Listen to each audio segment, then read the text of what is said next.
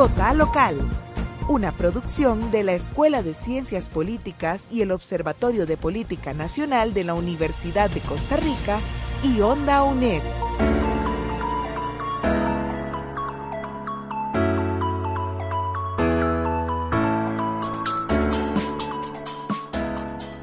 Hola, les doy la bienvenida a Vota Local. Es un podcast de la Escuela de Ciencias Políticas de la Universidad de Costa Rica de cara a las elecciones municipales de 2024. Mi nombre es Diana Mata y hoy me gustaría conversar sobre un lugar bellísimo en la provincia de Guanacaste que tal vez conocemos por sus hermosas playas, sus grandes hoteles, pero esta vez me gustaría que hablemos un poco más desde la perspectiva de la política. Eh, la perspectiva social también y este es el cantón de Carrillo. Em, para iniciar y, dar un, breve contexto de donde nos situamos, eh, Carrillo es uno de los cantones que forma parte de la provincia de Guanacaste. Está situado en la región noroeste eh, de Costa Rica y limita al norte con el cantón de Santa Cruz, al este con el cantón de Nicoya, al sur con el Golfo de Nicoya y al oeste con el Océano Pacífico. El nombre de Carrillo es un homenaje al ex jefe de Estado, eh, don Braulio Carrillo Colina. Eh, este cantón es el quinto cantón de la provincia de Guanacaste y se creó en 1877, o sea, hace 146 años mediante el decreto presidencial número 22 eh, durante el periodo presidencial provisional del doctor Vicente Herrera eh, Celedón. Actualmente eh, Carrillo cuenta con cuatro distritos, que sería Filadelfia, que es la cabecera del cantón, también Palmira, Sardinal y Belén. Su territorio es casi de 600 mil kilómetros cuadrados y para el año 2023 cuenta con un poco más de 37 mil habitantes. Em, desde 1970 más o menos podemos situar que empieza el desarrollo de este cantón eh, guanacasteco y para comentarles un poco con datos de la municipalidad de Carrillo, eh, ha hecho un inventario sobre la infraestructura del cantón para que nos demos una idea más o menos de, la, de la magnitud o del área donde nos situamos. Actualmente Carrillo tiene 25 canchas de fútbol, tiene un gimnasio, tiene tres redondeles, tiene 13 salones comunales o salones multiuso y la red vial cantonal tiene 443 eh, kilómetros así como también tiene 14 parques. Como les mencioné al inicio, Carrillo se caracteriza también por ser una zona bastante turística. Un dato interesante es que en 1992 hubo un decreto ejecutivo que declaró de interés arqueológico el cantón de Carrillo con el principal objetivo de resguardar la integridad de las piezas arqueológicas encontradas eh, en el lugar y el potencial de encontrar también eh, más a través del tiempo. Contrastado esta riqueza histórica y protección arqueológica, en la zona se encuentran múltiples hoteles de gran extensión. Tal vez conocen algunos como los Corales, Condovac, La Costa, eh, los hoteles Río, el Río Palace, el Gran Papagayo y otros.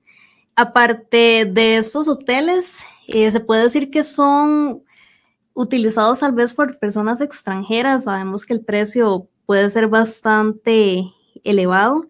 Y también en esta zona colindan eh, playas como lo son el Golfo de Papagayo, Playa Hermosa, Playa Panamá, Playa del Coco, Cotal, Guacamaya y el río Tempisque. Estos lugares atraen a turistas internacionales, así como nacionales, y que están interesados en disfrutar actividades como el snorkel y otras actividades acuáticas. Otros lugares aledaños al cantón de Carrillo eh, son, por ejemplo, el Parque Nacional Rincón de la Vieja y el Parque Nacional de Santa Rosa. La municipalidad se ha pronunciado respecto a todo este desarrollo y afirma que la existencia de únicamente de cuatro distritos ha permitido trabajar una visión de desarrollo humano equitativa entre distritos. Y eh, cabe destacar, para darles otro dato, que eh, Carrillo cuenta con un índice eh, de desarrollo humano de 0.89 para el 2022. Esto se sitúa como un índice medio. Según las estimaciones del Atlas de Desarrollo Humano Cantonal, que toma aspectos como la esperanza de vida, la escolaridad y el ingreso por persona en los hogares. En temas de política, que nos vamos a adentrar después en eso, pero para darles eh, un breve contexto, el, actual alcalde es Carlos Gerardo Cantillo Álvarez, que ha sido reelecto por cuatro periodos al día de hoy eh, consecutivos, desde el año 2006 hasta el año 2020, con aproximadamente un 20% de votos del padrón electoral en cada reelección. El cantón en promedio cuenta con aproximadamente 58% de abstención. Y ahorita antes de continuar con el tema de, de la municipalidad, me gustaría hablar un poquito de las problemáticas del cantón, que tal vez tendemos ver mucho la parte bonita, la parte turística, donde vamos a disfrutar y demás, pero tenemos algunos temas a considerar como problemáticas, que son, por ejemplo, precisamente la megaconstrucción de proyectos turísticos que ha provocado un grave deterioro ambiental en las costas de Guanacaste.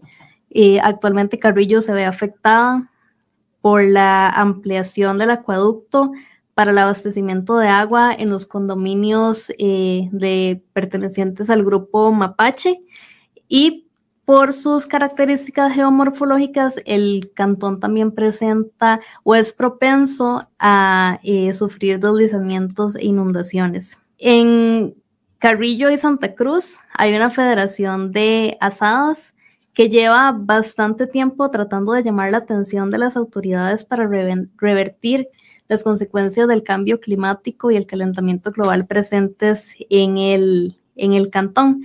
Eh, por ejemplo, para comentarles un dato sobre el clima de la región, un informe del Servicio Nacional de Salud Ambiental, eh, o sea, Salud Animal, perdón, SENASA, de febrero del 2015, en Carrillo mostraba a julio del 2014 un déficit de lluvia del 74% y se convirtió en el más afectado de la región Chorotega. Algo preocupante, eh, bastante sostenido en el tiempo, ¿verdad?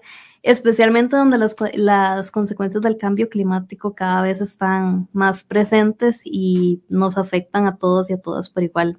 En otra problemática que podemos rescatar del, del Cantón de Carrillo, en 2016 el Ministerio de Seguridad Pública resaltó cuatro factores de especial atención para el cantón al presentarse como riesgos para la seguridad pública, que son el consumo de drogas, la falta de presencia policial, la deficiencia del alumbrado público y también la pérdida de espacios públicos. Eh, se han recopilado datos sobre dentro de la municipalidad de Carrillo para continuar con, con el tema de las problemáticas y también destacan como que en sesiones del, del consejo se han aprobado becas que son para personas, eh, para familiares de personas funcionarias dentro de la municipalidad. También otras denuncias ciudadanas, por ejemplo, eh, que aparentemente altos porcentajes de contrataciones y proyectos eh, que son ganadas hace años por la misma empresa y demás, eh, entonces, sin duda alguna, todas estas irregularidades, problemas y demás que la ciudadanía denuncia el día con día son una oportunidad para investigar a fondo la gestión municipal y la destinación de recursos públicos e impuestos en la zona. Tal vez ahora sí podemos hablar un poco del tema de elecciones municipales para el próximo año, que es el tema que nos concierne. Eh, para comentarles muy rápidamente la, historia, en el, en el ámbito de las elecciones en el año 2002 fue electo el alcalde José María Guevara Navarrete del Partido Unidad Social Cristiana y luego en el próximo periodo fue electo el actual alcalde eh, Gerardo Cantillo y em, durante todos estos años, desde el 2006 al 2020, han habido, ha habido más o menos un 40% de participación, tal vez 40, 42, 44, pero nunca eh, más que eso. También para el año 2024 el alcalde de Cantillo no podrá reelegirse, según lo planteado en la reforma a la reelección indefinida y consecutiva de alcaldes, ya que lleva eh, bastantes periodos, eh, para ser concreto, más de ocho años, que es lo que dice eh, la ley, y así con alcaldes de diferentes cantones, por ejemplo, el emblemático caso de don Johnny Araya Monge.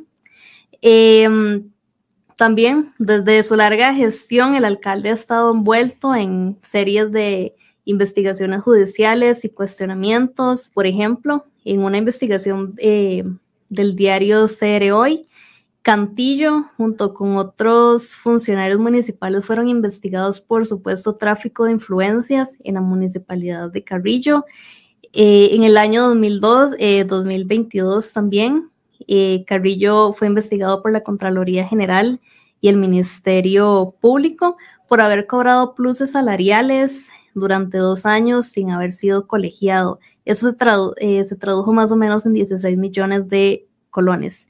Otros expedientes que el alcalde eh, ha conocido eh, tienen que ver con temas de tráfico de influencia, incumplimiento de deberes y deberes de la función pública.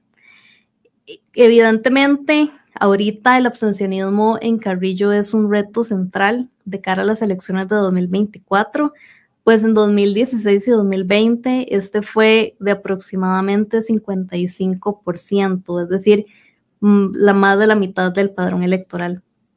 Eh, hay que también cuestionar las causas eh, de que ese abstencionismo siga en aumento, porque los datos del Tribunal Supremo de Elecciones reflejan que hay una población de 25.517 personas en el padrón electoral, pero solamente 11.269 se están acercando a las urnas a votar. Para esta próxima contienda, nueve partidos políticos se disputarán la contienda electoral, que son Liberación Nacional, la Unidad Social Cristiana, Nueva República, Pueblo Soberano, Progreso Social Democrático, Alianza Costa Rica primero, Republicano Social Cristiano, Unión Guanacasteca y Nuestro Pueblo. También cabe destacar que actualmente el Consejo Municipal está integrado por miembros del Partido Liberación Nacional, un regidor del Partido Cantonal de Carrillo y otro regidor del Partido Unión Guanacasteca. En los próximos comicios, el próximo año, la persona que se está disputando el puesto de la alcaldía por el Partido Liberación Nacional es el actual segundo vicealcalde de el cantón. Eh, bueno, Liberación Nacional ha estado en el poder durante cuatro periodos consecutivos, con mayoría en el Consejo Municipal. Entonces, llama la atención cómo lograrán los otros partidos captar la atención del electorado y mover votantes para la próxima contienda. Eh, es posible que esto mismo sea un argumento para la continuidad en el poder y las falencias de la gestión municipal, como las problemáticas expuestas anteriormente. Las candidaturas a raíz de esta crisis de participación y procesos judiciales deben idear estrategias para atraer a los votantes, comprometerse y garantizar la transparencia y la rendición de cuentas, así también educar a las personas sobre el tema de las municipalidades, que es sumamente importante. Ya las municipalidades no es nada más esa instancia que se encarga de recoger la basura y demás, sino que las municipalidades tienen diferentes funciones y también tiene que existir un compromiso real de los partidos para que las personas logren captar estas ideas y también que se movilicen a las, a las urnas. Evidentemente, los nuevos liderazgos que emergerán de esta contienda electoral tienen grandes retos, pero también tienen la posibilidad de involucrar a una población desencantada de la política y de las instituciones para que se sumen a abogar por diferentes panoramas y un cantón y un país en general eh, más respetuoso, más inclusivo y una gestión más eficiente y eficaz. Eso sería de mi parte. Espero que las personas se sumen a votar y en realidad de informarnos porque es muy importante el, el futuro de nuestro país, nuestros cantones. Y sin más, los invito al próximo episodio de Vota Local.